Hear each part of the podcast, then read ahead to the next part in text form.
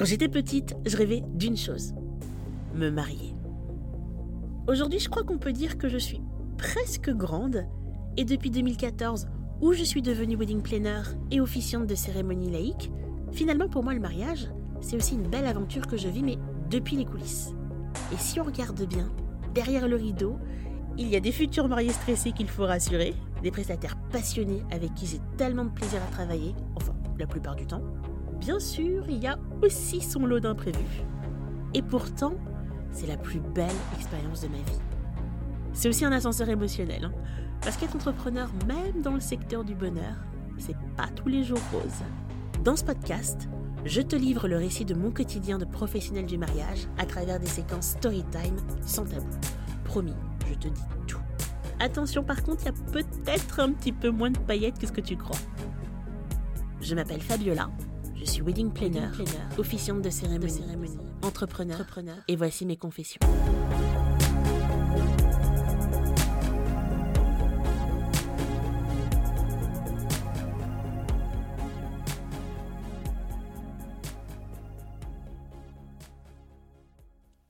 « 21 décembre 2021, 19h39, mon téléphone vibre. Comme d'habitude, c'est Instagram qui m'indique une nouvelle notification. J'ouvre et je lis le message d'une certaine Carole. Bonsoir Fabiola, je te contacte car je suis depuis longtemps ton compte Insta. Je suis une de ces nombreuses mariées 2020, doublement reportées, et devenue entre-temps maman d'une petite fille. Notre mariage est prévu pour l'été. Nous devions nous marier à l'église, mais les choses ont un peu changé, et notamment nous avons perdu ma grand-mère paternelle, pour qui ça avait une énorme symbolique. Aujourd'hui je doute, et l'idée d'une cérémonie laïque germe petit à petit dans nos têtes. J'ai pensé de suite à toi, car j'adore ce que tu proposes. Je n'ai aucune idée de tes tarifs, alors je préférais te demander de suite afin de savoir si nous pouvions nous le permettre. Je te remercie par avance et te souhaite une belle soirée. Carole. Alors il faut savoir une chose, c'est que d'habitude, j'ai toujours un peu peur quand on me contacte en me demandant tout de suite le prix de ma prestation. Alors bien sûr, hein, j'ai conscience que l'argent c'est un peu le nerf de la guerre dans l'organisation d'un mariage, et qu'aussi que je ne pratique pas des, des, tarifs low cost. Mais moi, ma première motivation dans mon métier, c'est vraiment d'offrir aux mariés et à leurs proches une merveilleuse cérémonie. Je t'assure que c'est pas des magots. Même si, aujourd'hui, et il m'a fallu plusieurs années pour ça, j'assume tout à fait que si moi aussi un jour je veux m'offrir une très belle cérémonie de renouvellement de vœux, bah, il faut que je gagne ma vie. Enfin bref, revenons-en à ce premier contact. Bah finalement, j'ai trouvé adorable cette Carole. Et j'ai été touchée par ces quelques phrases. Et j'ai compris qu'il ne s'agissait pas d'une personne qui cherchait le meilleur prix, mais de quelqu'un qui souhaitait avoir la plus belle des cérémonies, tout en ayant conscience qu'elle pouvait avoir un certain coût. Et ça, ça fait toujours plaisir quand les gens ont conscience que ce travail-là se paye. J'ai donc fait la rencontre virtuelle de Carole et Valentin, et quelques semaines plus tard, nous commencions la préparation de leur cérémonie. Et puis, l'été arrive, nous nous rapprochons à grands pas de la date du mariage, et lors d'une discussion, Carole me confie qu'entre leur déménagement dans une autre région, le nouveau travail de Valentin pour lequel il est très investi évidemment, et un bébé en bas âge, l'organisation du mariage commence à être un peu rude. Je lui rappelle que notre agence propose aussi de la coordination de jour J, ce qui pourrait la soulager dans la dernière ligne droite. C'est ainsi que moins d'un mois avant le jour J, avec Chiara et Sandy, deux de nos wedding planners, nous reprenons en main l'organisation du mariage de Carole et Valentin pour qu'ils puissent s'alléger d'une partie des préparatifs. Et je peux vous dire que c'est un sacré challenge de coordonner un mariage en si peu de temps, surtout quand certains prestataires refusent de coopérer, on va dire ça comme ça. Et tant pis si elle se reconnaît et que je me la mets à dos, mais il faut que je vous parle de la coiffeuse qu'avait bouqué la mariée. Si elle passe par là, faut qu'elle sache que vraiment, elle nous a pas facilité la tâche et que je me souviendrai d'elle pas de façon positive. Les mariés nous ont donné son contact, comme pour tous les prestataires, mais pour elle, seulement un numéro de téléphone portable et pas d'email. Et c'est un peu embêtant parce qu'on échange beaucoup avec les prestataires par email, parce que déjà ça nous permet de pas les déranger euh, s'ils sont en pleine prestation, et puis c'est plus simple pour leur envoyer des liens ou des documents, comme ça ils nous répondent quand ils veulent, on peut leur envoyer le planning du jour J. Enfin bref, c'est bien plus simple. Mais là, on a reçu l'instruction de ne pas contacter cette coiffeuse à ce numéro, puisqu'il s'agit de son numéro perso et qu'elle refuse qu'on la dérange à des fins professionnelles. Jusqu'à là, ok. Même si dans ce cas, c'est peut-être plus simple de ne tout simplement pas donner ce numéro au marié. Enfin bref. On tente donc de la contacter directement au salon de coiffure où elle travaille. On est à 10 jours du mariage, hein, et sa collaboratrice nous répond qu'elle est occupée et qu'on devrait l'appeler euh, jeudi prochain. Euh, jeudi prochain, c'est trois jours avant le mariage. Elle peut pas nous rappeler? Ah non, non, non, non, elle aura pas le temps. Ok, donc à ce stade, on ne sait pas à quelle heure elle peut arriver. On ne sait pas si elle euh, confirme qu'elle peut coiffer également les proches de la mariée. Et donc, combien de temps il faut prévoir pour chacune?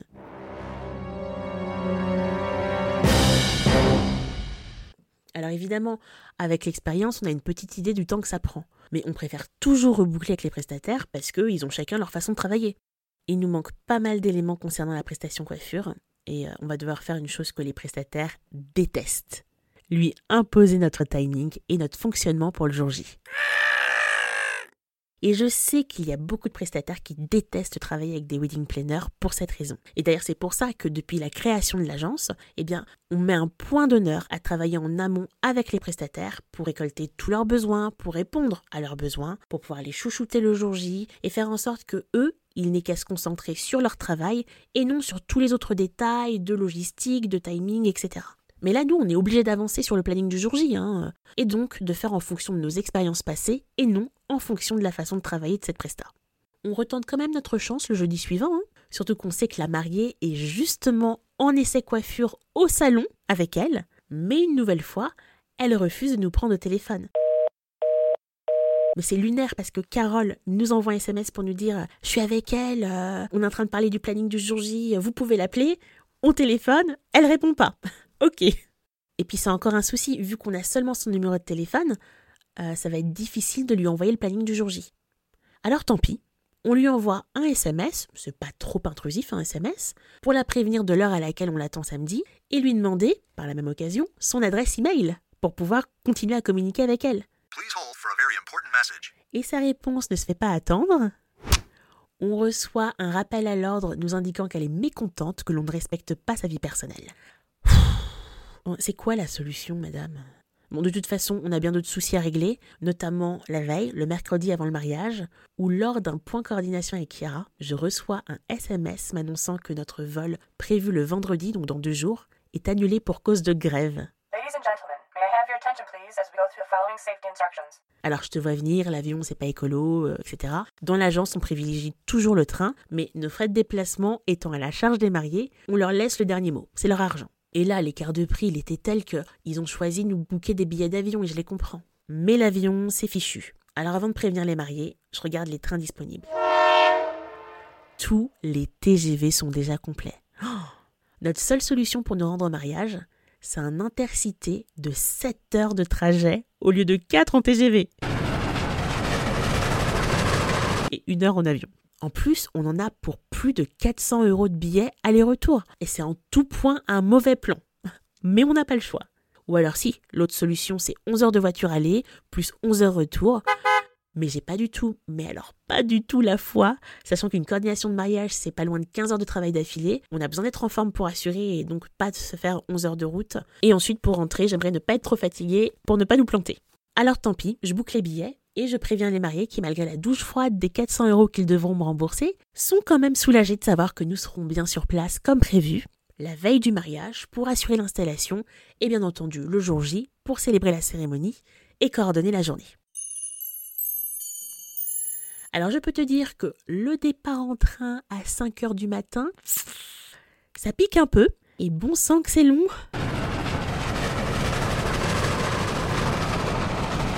Arrivé sur place, on ne perd pas de temps et on installe la salle du dîner. Et là, premier pépin.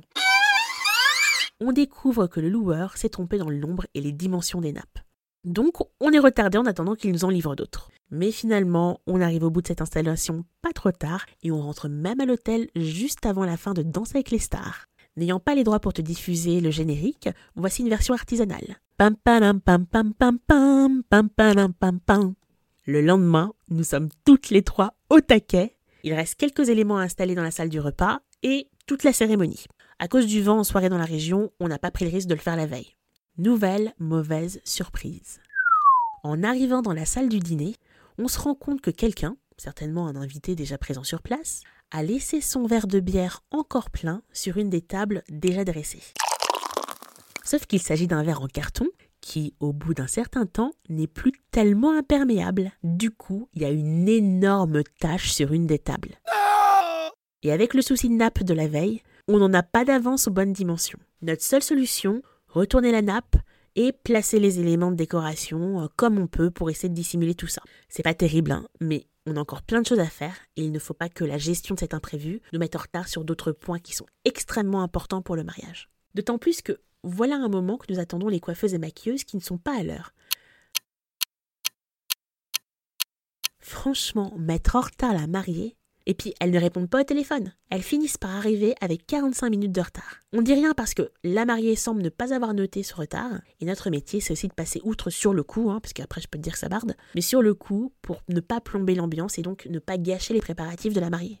Ok, donc les préparatifs, c'est lancé. On sait qu'on aura donc au moins 30 minutes de retard sur le planning, mais on essaiera de rattraper à un autre moment.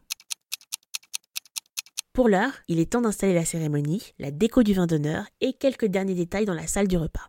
Et cette fois-ci, c'est le propriétaire du lieu qui est contre nous.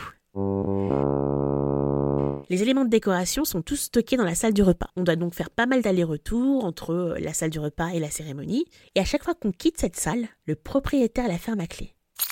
La raison? Ben, Il y a déjà pas mal d'invités sur le domaine et certains pourraient être curieux et tenter de découvrir la salle de réception avant. Alors oui, ça part d'un bon sentiment, hein, mais c'est super relou en fait. Il refuse de nous confier les clés. C'est lui qui gère un point c'est tout, et si on a besoin qu'il ouvre, il faut venir le voir. On essaie bien sûr de négocier, mais il campe sur ses positions et pas le temps de lui faire la leçon. Hein. On avance comme on peut. On agence la cérémonie, mais nouvelle déconvenue. Le groupe de musique qui doit la sonoriser n'est pas là. La cérémonie doit débuter à 16h30, donc le placement des invités à partir de 16h. Il est 15h30 et personne à l'horizon. Et eux non plus, ils ne répondent pas au téléphone. Mais c'est quoi le truc C'est que les prestataires de la région n'ont pas de réseau? Ils arrivent enfin à 15h50, soit 10 minutes avant l'installation prévue des invités, mais la mise en place de la sono prend plus de temps que prévu parce que la synchronisation du son ne fonctionne pas. Ils finissent par régler le souci, il est 16h15 et là j'ai un dilemme. Soit répéter avec le micro, comme je fais toujours avant chaque cérémonie, soit zapper mes répétitions et installer les invités pour avoir une chance de rattraper le retard. On choisit la deuxième solution. Heureusement, la cérémonie se passe bien. Il y a beaucoup d'émotions et il y a mon rituel préféré, le rituel du cocktail. Après la célébration, on doit diriger les invités vers l'espace cocktail à quelques centaines de mètres. Donc je précède les invités pour prévenir le traiteur que les convives sont sur le point d'arriver. Mais surprise, il n'y a personne et absolument rien n'est dressé. Ok, je cours en cuisine et je trouve toute l'équipe en train de dîner.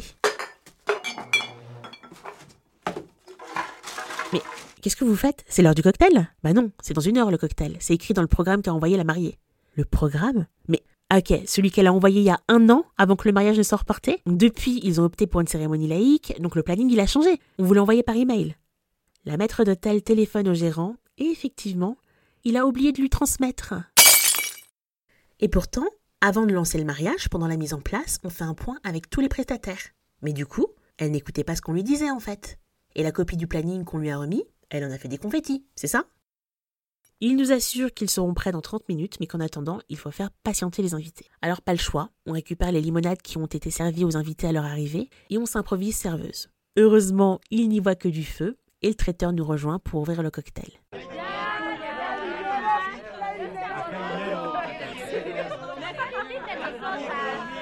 Ah, il y en a eu des péripéties lors de ce mariage et je pourrais encore t'en raconter de belles comme le propriétaire du domaine qui avait une nouvelle fois fermé la salle du repas et qui était introuvable pendant le cocktail. Donc les invités du vin d'honneur qui souhaitaient entrer pour déposer une enveloppe dans l'urne ont dû passer par les cuisines. C'est vrai que passer par les cuisines, c'est bien mieux que découvrir la salle. Hein. Ou encore, un serveur qui offre un gazpacho à la mariée alors qu'elle est allergique au poivron et que bien sûr, le traiteur avait été mis au courant, et pour ça on a vraiment eu de la chance que la mariée soit attentive parce que le jour J, pris dans l'effervescence de la journée, elle aurait pu manger ce qu'on lui tendait sans demander confirmation avant. Et nous on n'était pas dans les parages à ce moment-là. Mais ce que j'ai envie de retenir de ce mariage, c'est le positif. Et il y en a eu du positif. comme la mariée qui dans son discours de remerciement cite toute notre équipe et ça, ça fait vraiment chaud au cœur. Thank you. J'ai aussi envie de me rappeler de ce moment où elle et nous échangeons quelques mots dans la soirée et où elle nous dit Ah, c'est super, il n'y a eu aucun imprévu. On a ri, mais on n'a rien dit. J'ai envie de retenir les longs messages vocaux de Carole, qu'on a taquiné tout au long des préparatifs en lui disant qu'en fait, ce n'étaient pas des vocaux, mais des podcasts qu'elle nous faisait. Et d'ailleurs, il y a eu ce dernier message après le mariage quand on a débriefé.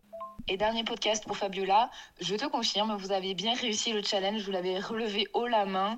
Euh, je l'ai dit rapidement dans mon discours au début de la soirée, mais euh, voilà, vraiment, euh, je vous remercie du fond du cœur toutes les trois. Je sais que c'était costaud avec le peu de timing qu'on avait et vous avez fait vraiment, vous avez fait des miracles parce que je pense que si j'avais trouvé mes nappes tachées, pas des bonnes tailles, etc., là au dernier moment toute seule, je me serais clairement effondrée. Et, et je sais pas qui aurait pu m'aider. Donc euh, non, non, tu peux être fier de ton équipe et fier de toi. Et, euh, et je te confirme que je n'ai eu que des compliments et que les gens m'ont dit mais pourquoi on fait des cérémonies à l'église? C'est tellement magnifique euh, la cérémonie que vous avez eue. Donc bravo encore. Tes podcasts nous manquent, Carole. Et tu te demandes certainement pourquoi le titre de cet épisode est Le jour où une vache a perturbé le trajet. Eh bien parce qu'après 7 heures de trajet aller, 5 heures d'installation le vendredi. 6 heures de sommeil. 15 heures de jour J à piétiner. Notre trajet retour, qui devait lui aussi durer 7 heures, a été perturbé par une vache qui errait sur les rails de notre train. Non mais la blague. On s'est pris plus d'une heure dans la vue. J'étais vraiment dégoûtée parce qu'à cette période, j'étais dans ce qu'on appelle un tunnel, c'est-à-dire une période avec un ou plusieurs événements par semaine, plusieurs semaines consécutives. J'ai donc passé mon seul jour de congé dans un train. Mais aujourd'hui, c'est une anecdote drôle à raconter, non? Eh, si t'écoutes ce podcast, c'est que soit t'es curieuse, et c'est tout à fait ok, hein, il est aussi fait pour ça, soit toi aussi t'as envie de devenir wedding planner. Et si c'est le cas, écoute ça. Il y a quelques mois, on m'a proposé de prendre part à un projet complètement fou qui va révolutionner, oui j'ai bien dit révolutionner, la façon dont les wedding planners se forment à leur métier. Ce projet, c'est le Club Planners. Il s'agira d'un lieu d'échange, de formation et d'entraide pour aider les wedding planners comme toi à lancer et à développer leur business. Et si tu es déjà lancé, ça marche aussi à partir du moment où tu as envie de développer ton entreprise. C'est vraiment quelque chose de novateur dans le domaine de l'organisation de mariage, et c'est ça qui m'a plu. Le lancement officiel a lieu le mardi 7 novembre à 18h30 lors d'une conférence en ligne diffusée en direct. Alors selon la date à laquelle tu écoutes ce podcast, soit je t'invite à t'inscrire au lancement, soit à directement nous rejoindre sur le site leclubplanners.fr. Je te mets toutes les petites infos en bio, t'inquiète pas. En tout cas, j'espère que tu seras aussi enthousiaste que moi parce que ce projet, c'est vraiment celui sur lequel j'aurais aimé tomber il y a dix ans quand je me suis lancée. En attendant de se retrouver au sein du club, si tu veux me donner de la force, n'hésite pas à partager, à noter et à commenter ce podcast. Tu sais, ça me permet de savoir que même si je parle toute seule, bah il y a des gens qui m'écoutent. Et ça, ça fait du bien. Alors je te dis à bientôt.